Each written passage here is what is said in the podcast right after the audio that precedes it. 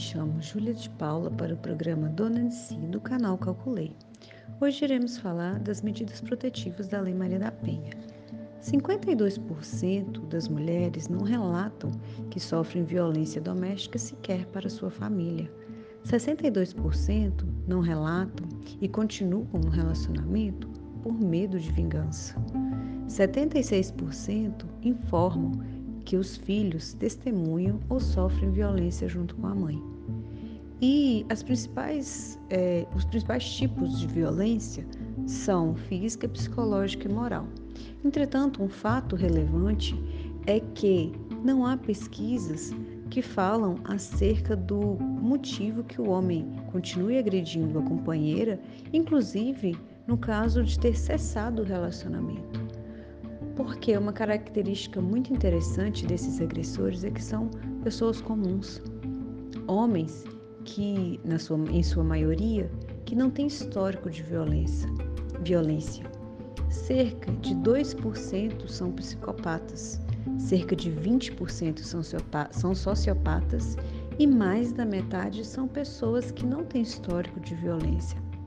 São bons filhos, bons amigos, trabalhadores mas que no íntimo, num vínculo familiar, agridem a mulher, companheira, esposa, namorada e também, né, em grande parte das vezes, como nós vimos, os filhos também. É, e isso demonstra um alerta de que a solicitação, requerimento de medidas protetivas às vezes é bem menor do que de fato pessoas, mulheres que sofrem violência. Então, essa violência é subnotificada, porque a mulher ela é desacreditada pelo próprio núcleo em que convive.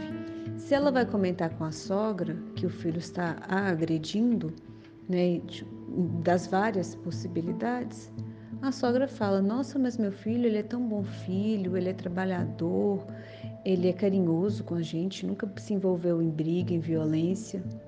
Se a mulher comenta com os amigos do casal, eles falam: ah, não acredito, né? O fulano sempre foi tão legal, a gente joga bola junto, a gente sai para se divertir. E ele sempre carinhoso, nunca falou nada, nunca brigou com ninguém. Eu sou amigo dele a vida inteira, isso nunca aconteceu, né? Então, essas características fazem com que a mulher se sinta, de certa forma, é, com medo de denunciar, não acreditarem nela e ainda sofrer mais violência. Inclusive, as medidas protetivas, por terem caráter sui generis, demonstram que não precisa somente solicitar na esfera criminal, denunciando um possível crime, mas em qualquer momento e em qualquer área seja cível, seja é, antes de um, durante o inquérito, até mesmo antes, pois o caráter, o, a característica principal, o trunfo, na minha visão, das medidas protetivas da Lei Maria da Penha é a proteção.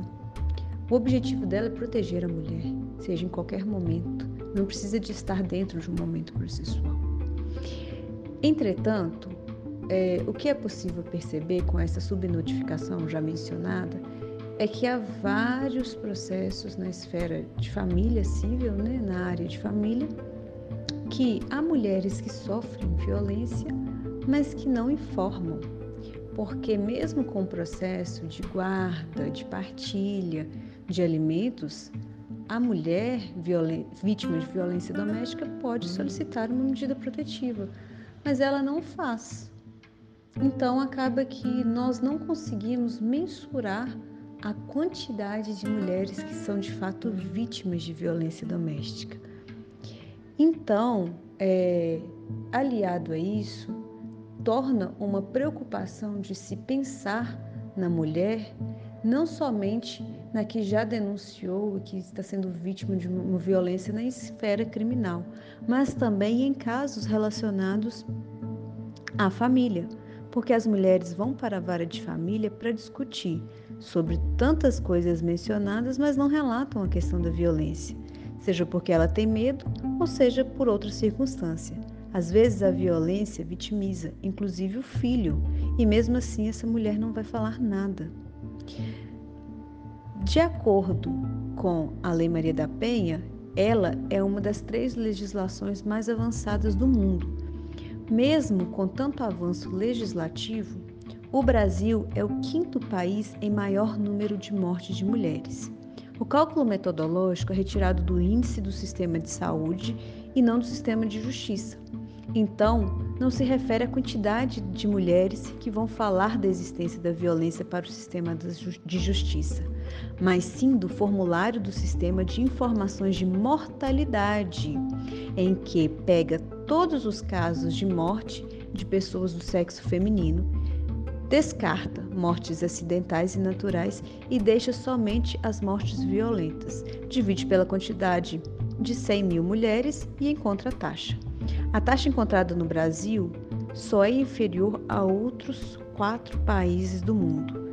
De fato, ou essas mulheres são vítimas de violência fatal, e é preciso pensar quantas outras mulheres são vítimas de tentativa de feminicídio e de todas as outras espécies de violência. Muito obrigada.